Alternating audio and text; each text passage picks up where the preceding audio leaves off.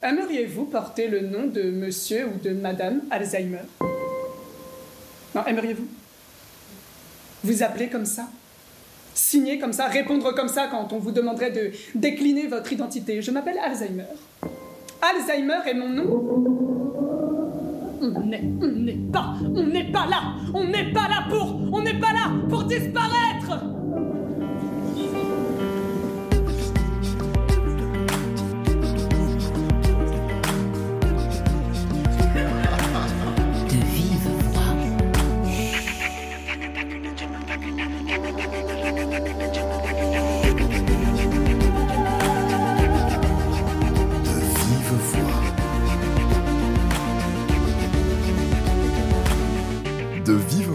Pascal Paradou.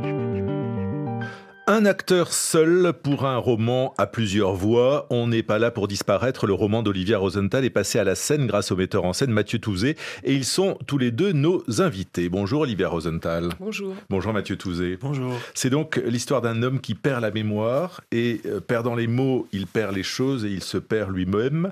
Euh, je tombe dans un puits, dit-il. Euh, avec quels mots Olivia Rosenthal racontait ce qui apparaît quand même pour beaucoup comme une tragédie individuelle? Alors, C'est avec- un défi. Oui, c'est un défi. Bah, quand on écrit, on essaye de relever quelques petits défis. Par exemple, d'écrire sur des gens qui ont, qui ont des soucis avec la- les mots et qui souvent utilisent un mot pour un autre. Euh, donc ça, c'est c'est vrai que je me suis toujours intéressée à, à des gens qui avaient des, des- des- des- soucis avec la, la parole. Et donc comment écrire? Alors ça, je ne sais pas si je, saurais, je saurais- saurais répondre. Sinon, à dire que bah, on l'entend un peu là. Il y a, y a tout un travail aussi sur le, le rythme de la langue qui est très important qui est une manière aussi de, faire entendre le fait que quand on perd les mots, on perd pas forcément le rythme du phrasé, donc on peut se raccrocher aux branches. Et je dis ça exprès parce que il se trouve que le personnage a un rapport un peu particulier avec les arbres. Euh, donc il y a toute cette histoire de la rythmique, et c'est vrai que j'ai éprouvé ça en travaillant euh, dans des lieux où il y avait des malades. Et en essayant de parler avec eux, je me suis rendu compte que ce qui nous rattachait l'un à l'autre, c'était le phrasé, le ton, beaucoup plus que les mots eux-mêmes. Alors l'histoire de ce roman et de ce spectacle est, est simplissime. C'est c'est l'histoire de Monsieur T qui a voulu euh, assassiner sa femme de cinq coups de couteau et forcément il s'en souvient plus. C'est ça. Donc en fait, parce que vous vous parlez de tragédie, mais je voulais aussi euh, que ce soit un, un texte un peu... Il y a un peu d'humour noir aussi, enfin il y a un peu de, de, de, de- d'effets, alors comique c'est peut-être un peu fort, mais enfin il y a une distance avec, euh, avec justement le pathétique qui fait qu'il y a une des, une des premières choses qui pourrait être un peu drôle, c'est que bah, c'est pas du tout une tragédie parce qu'il a oublié qu'il l'avait tué, donc euh, finalement euh, ça annule le drame.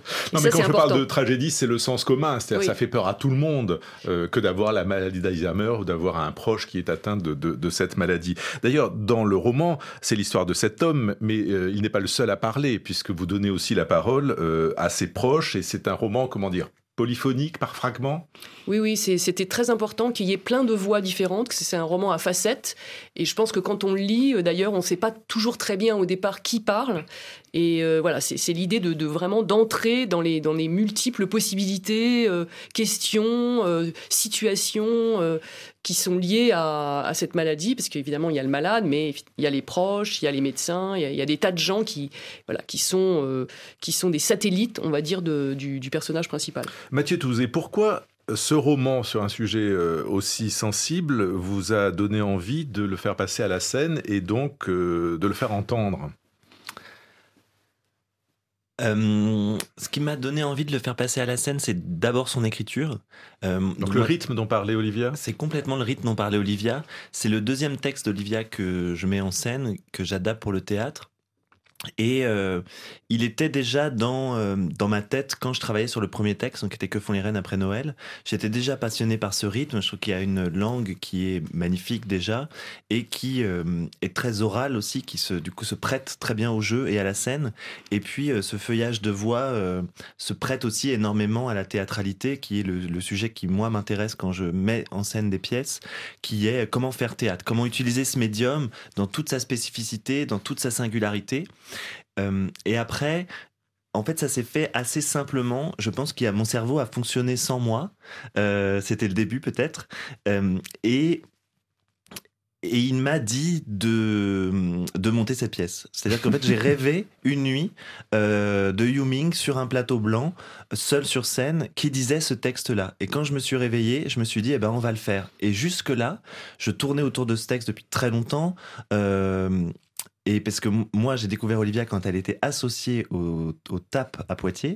Euh, c'est là que j'ai découvert son écriture. Et d'ailleurs, elle était à l'époque en train d'écrire euh, Que font les reines après Noël.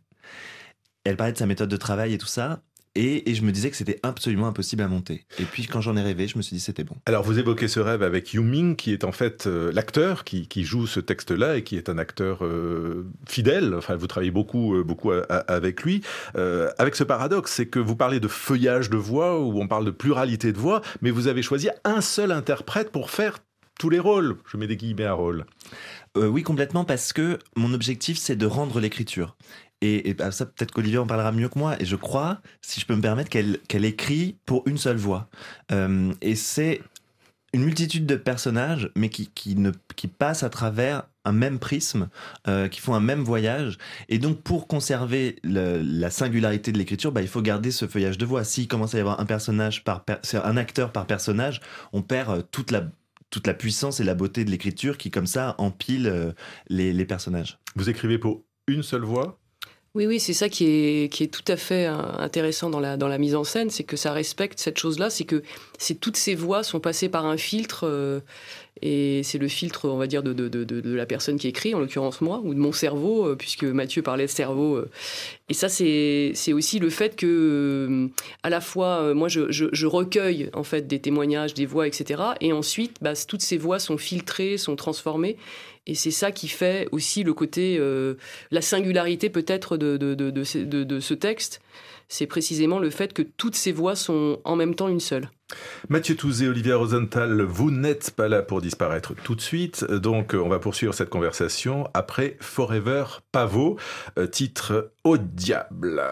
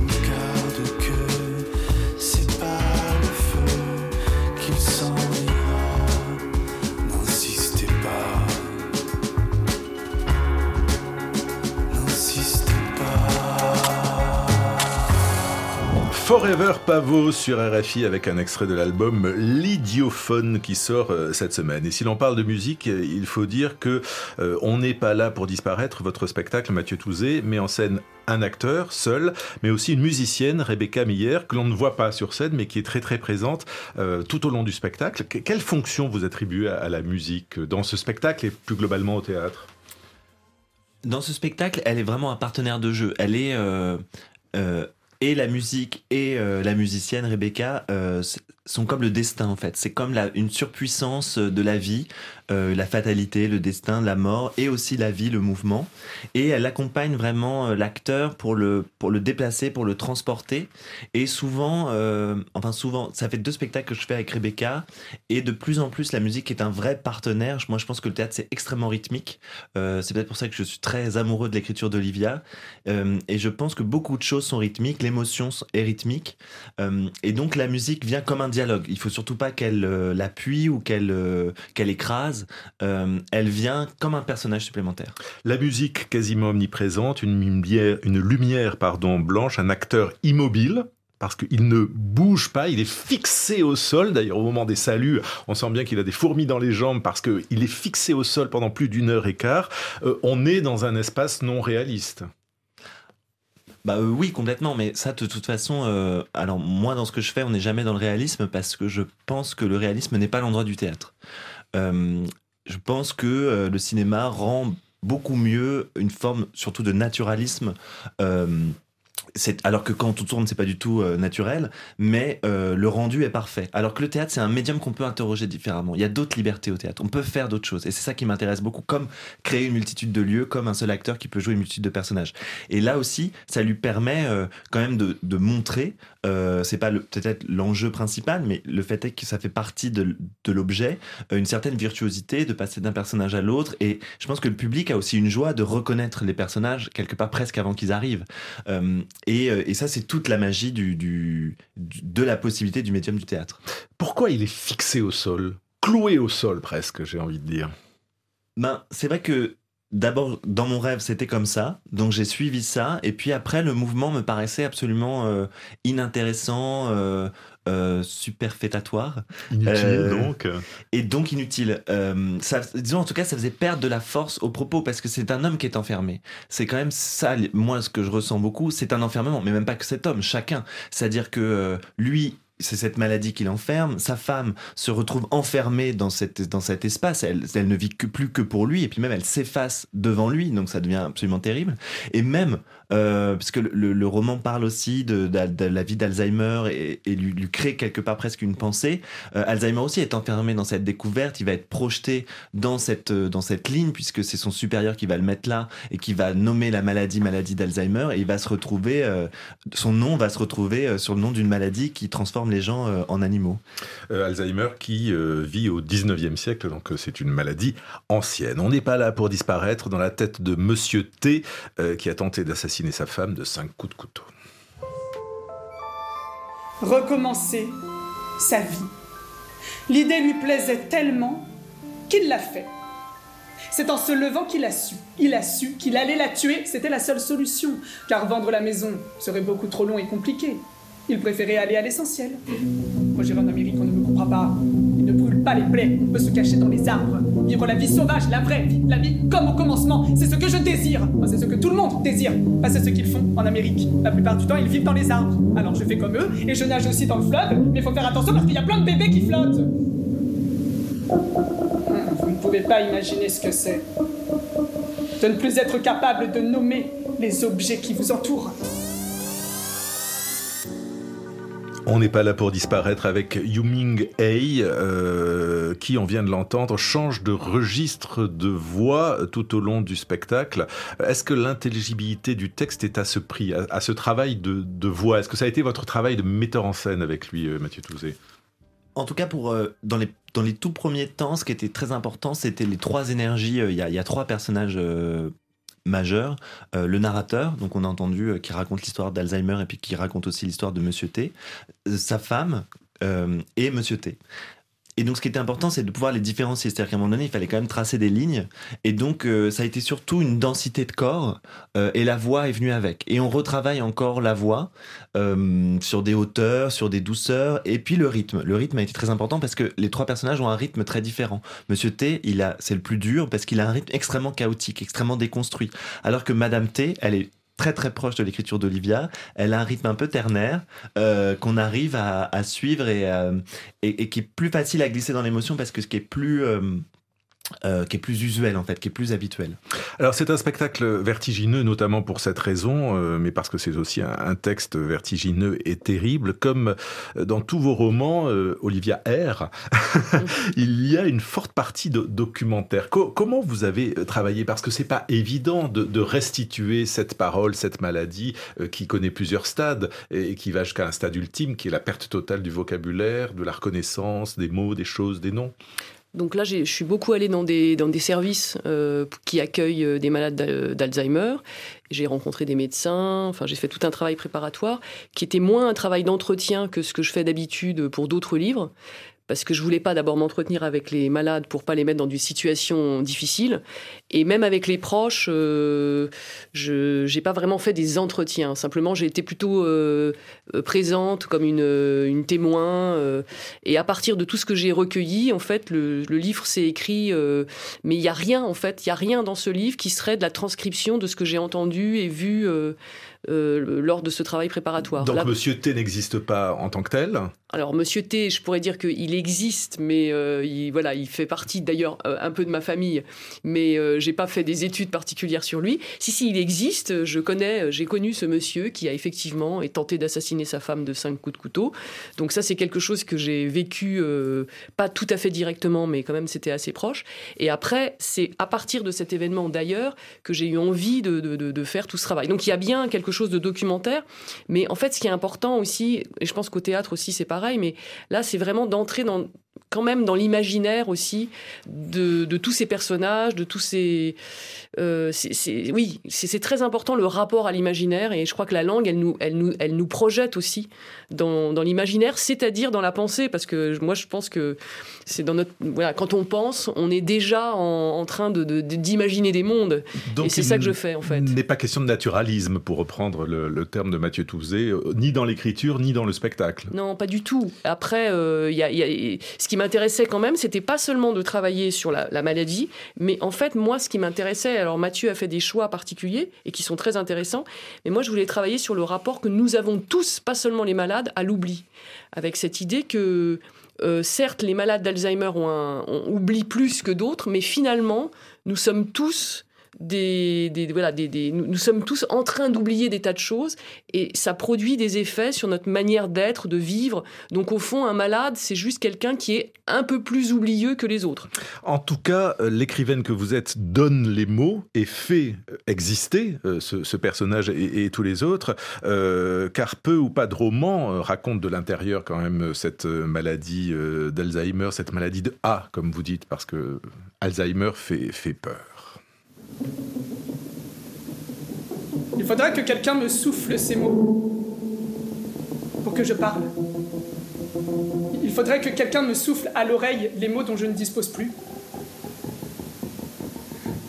Mais pour que quelqu'un me souffle à l'oreille les mots dont je ne dispose plus, il faudrait qu'il devine ce que je ressens et voudrais exprimer. Or, il ne peut deviner ce qu'est une vie sans mots. C'est une expérience qui contredit trop violemment son humanité, son envie de dire, sa volonté de donner sens. L'expérience du non-sens est absolument muette. C'est une expérience sans mots, personne ne peut en rendre compte. Aucun de ceux, en tout cas, qui sont les seuls, pourtant, à être en mesure de le faire. Enfin, je veux dire, les, personnes douées de parole. Les malades ne peuvent pas parler de leur maladie parce qu'ils n'ont pas les mots. Et les bien portants parce qu'ils les ont.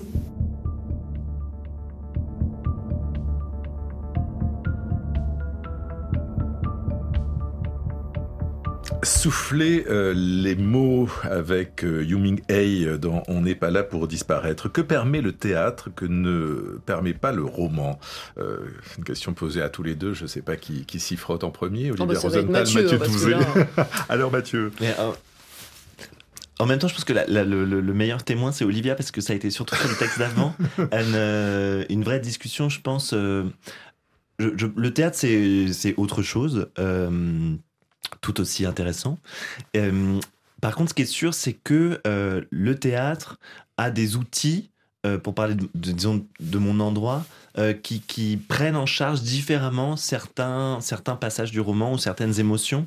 Et donc, il y a des choses qu'on peut retirer qui n'ont pas besoin d'être dites, puisque, enfin, dans mon idée, si on était littéral, euh, on lirait tout le roman, ce qui, est une activité très intéressante.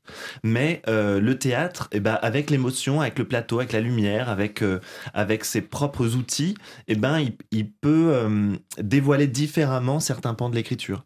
Et, peut-être révéler aussi certains, certains passages. mais ça, je crois qu'Olivia, elle peut mieux en parler que moi si ça s'est produit. Olivia. En tout cas, ce qui est, Est-ce que vous avez compris quelque chose de votre propre roman finalement en le voyant sur scène je sais pas si je crois que j'ai compris quelque chose de Mathieu surtout parce que en fait ce qui est assez intéressant euh, c'est que évidemment c'est un montage hein, donc euh, c'est c'est aussi une adaptation et donc en fait le, le, le spectacle c'est c'est une grande histoire d'amour ça on dit pas beaucoup là mais c'est pas l'histoire d'un personnage qui oublie c'est l'histoire d'une relation amoureuse entre deux personnages qui qui vont en quelque sorte lutter ensemble euh, contre les ravages de la maladie. Et en fait, c'est pas du tout ce que j'ai écrit. Enfin, en tout cas, c'est pas du tout ce que je croyais avoir écrit.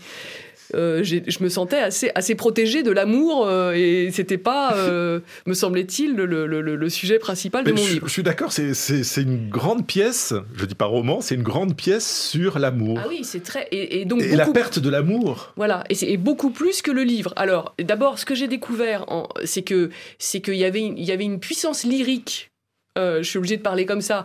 Alors peut-être qu'il vient du texte, mais que moi, dont je me défends beaucoup d'habitude, avec en mettant d'autres choses. Il y a toujours des choses un peu scientifiques et tout ça. Et là, en fait, Surtout pas d'émotion. voilà, le spectacle révèle cette chose-là, qui est présente évidemment dans le livre, mais que, que j'ai mêlé à d'autres choses. Donc là, c'est vraiment, il y a, il y a vraiment un courant, enfin, il y a un flux, il y a un euh, lyrique assez, assez, c'est assez puissant de ce point de vue-là sur qu'est-ce que c'est que qu'aimer quelqu'un qui, qui, ne, qui ne vous reconnaît plus. euh, et bien sûr que c'est voilà. Donc je dirais que le, théâtre, je sais pas si c'est le théâtre ou aussi la manière de monter, de choisir, euh, euh, produit donc un, un, effet de, transformation ou de, ou de mise en avant de toutes ces émotions-là. Alors en tant que metteur en scène, Mathieu Touzé, est-ce que vous vous faites alors, je veux dire, l'avocat d'un auteur ou d'une pièce, et quand je dis avocat, c'est une petite référence à votre histoire personnelle, puisqu'avant d'être metteur en scène, euh, vous avez été, ou vous êtes toujours avocat, parce qu'on l'est jusqu'à la fin de sa vie, je crois, avocat, sauf à être euh, rayé du barreau. Euh, Est-ce que vous êtes là pour les auteurs, pour faire découvrir justement quelque chose d'un d'un roman, d'une pièce invisible? Sûrement. Sûrement. Moi, ce qui m'intéresse, en tout cas, c'est d'avoir une évidence sur un texte et sur un auteur. Et la langue, l'écriture, euh, m'amène à être traduite au plateau. Et, et je trouve ça nécessaire de la traduire à cet instant-là au plateau. Là où je pense que je suis vraiment avocat, c'est sur l'humanité. C'est c'est tous les textes qui me permettent d'aller défendre la réalité de l'humanité dans toutes ses dans toutes pliures, dans toutes ses dans toutes fissures et dans toutes ses ombres. Euh, et ce texte-là, par exemple, pour cela, il est absolument fascinant. Et je trouve que et une absence de silence, donc le spectacle que j'ai fait à partir de Confond la reine après Noël, et aussi à cet endroit-là, c'est-à-dire que et là c'est parfaitement l'écriture d'Olivia. Moi, ce qui m'intéresse, c'est de reproduire les émotions que j'ai eues euh, dans le roman. Ce qui m'intéresse, c'est de qu'il y ait des émotions qui, qui circulent entre la scène et la salle et que les gens sortent euh, euh, plein d'émotions, remplis d'émotions, euh, cathartiques euh, ou joyeuses. Mais après, c'est ça qui m'intéresse, c'est- de traduire vraiment l'émotion que j'ai eue et de la partager à la lecture. Et puis après, ça m'échappe, le plateau envoie ses propres réponses, envoie ses propres signaux. Tout, toute la partie d'histoire d'amour ou le lyrisme du texte, je pense que je l'ai senti, mais c'est le plateau qui l'a vraiment révélé et c'est pour moi absolument dans l'écriture. Et du coup, il y a plein de gens qui s'y reconnaissent parce que je pense qu'il y a une vraie justesse dans la manière dont assez magiquement les mots sont mis les uns après les autres. Euh, là, il y a quelque chose qui révèle quelque chose d'hyper fort de l'humanité. Et c'est ça qui, moi, c'est ça qui m'intéresse. Et, c'est ça que je trouve incroyable et dans ce livre-là et euh, dans, dans, dans Que font les reines après Noël. Donc un livre sur euh, l'humanité, un, livre dont les derniers mots, et, c'est aussi les, derniers mots de, la pièce qui dit euh, c'est compliqué d'être un homme, donc euh, on n'est pas là dans la, dans la faribole. Et il y a toujours, chez vous, Olivia Rosenthal, et dans le spectacle aussi, toujours cet humour que vous évoquiez tout à l'heure, un peu humour noir, pince à rire. Toute la journée, je suis enfermé avec des gens complètement idiots, qui comprennent rien à ce que j'essaie de leur dire toute la journée, entouré d'un culte, qui me demande de participer, mais je suis plus à l'école, moi. Me dites le nom d'une fleur. Là, je suis plus un enfant. Mais aussi le nom d'un fromage et aussi le nom d'un camembert. Et d'un monument. D'un camembert. C'est pas le nom d'un monument. Camembert C'est pas le nom d'un monument et d'une couleur. Camembert, c'est pas le nom d'une couleur. Rouge, c'est bien.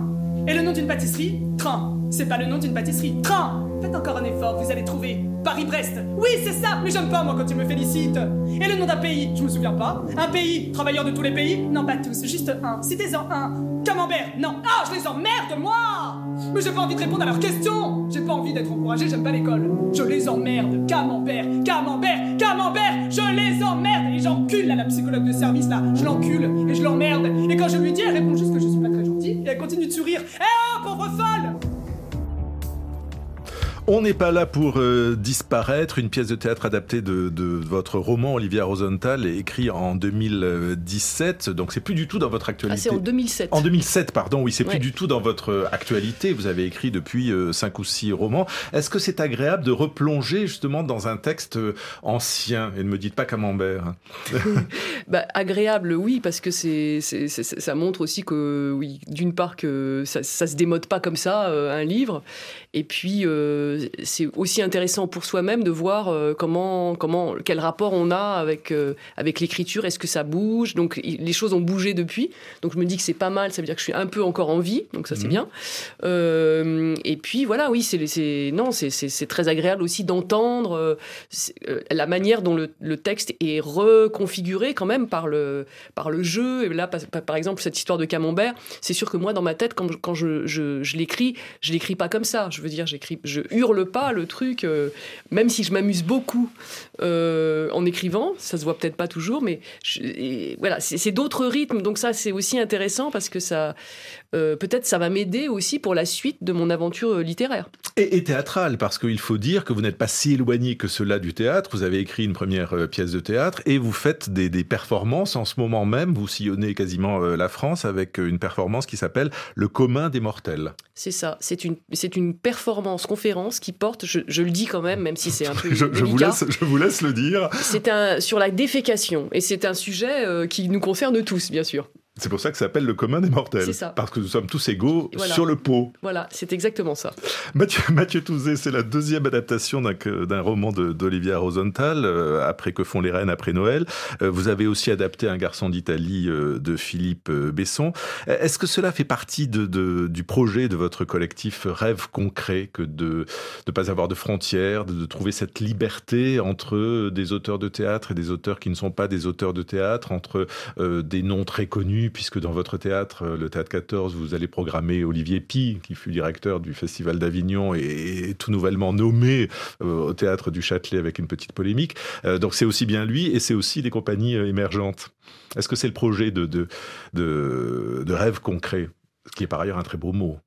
Euh, Belle c'est un mot de. Pierre de Bauche euh, qui disait que euh, rêver ça servait pas à grand chose il fallait rêver concret et faire vraiment les choses et que faire du théâtre ça faisait plaisir aux parents mais par contre réserver une salle répéter monter un spectacle c'était autre chose. Et on a beaucoup aimé cette cette dynamique là euh, je sais pas si c'est la ligne du collectif en tout cas euh, c'est la mienne comme ça là maintenant aujourd'hui. Euh, moi je- j'essaye vraiment d'aller d'évidence en évidence. Je lis un texte euh, je me dis c'est le moment de le faire. Je me dis je le vois au plateau ça, ça peut fonctionner. Euh, en fonction aussi des rencontres qu'on fait. euh, Il y a des gens autour de vous et vous vous dites bah c'est le moment avec ces gens-là c'est le moment. Euh, ça fonctionne plutôt comme ça et je pense que après c'est une histoire d'apprentissage et une histoire de processus euh, de création où euh, d'abord le roman a semblé la première étape nécessaire euh, dans mon geste.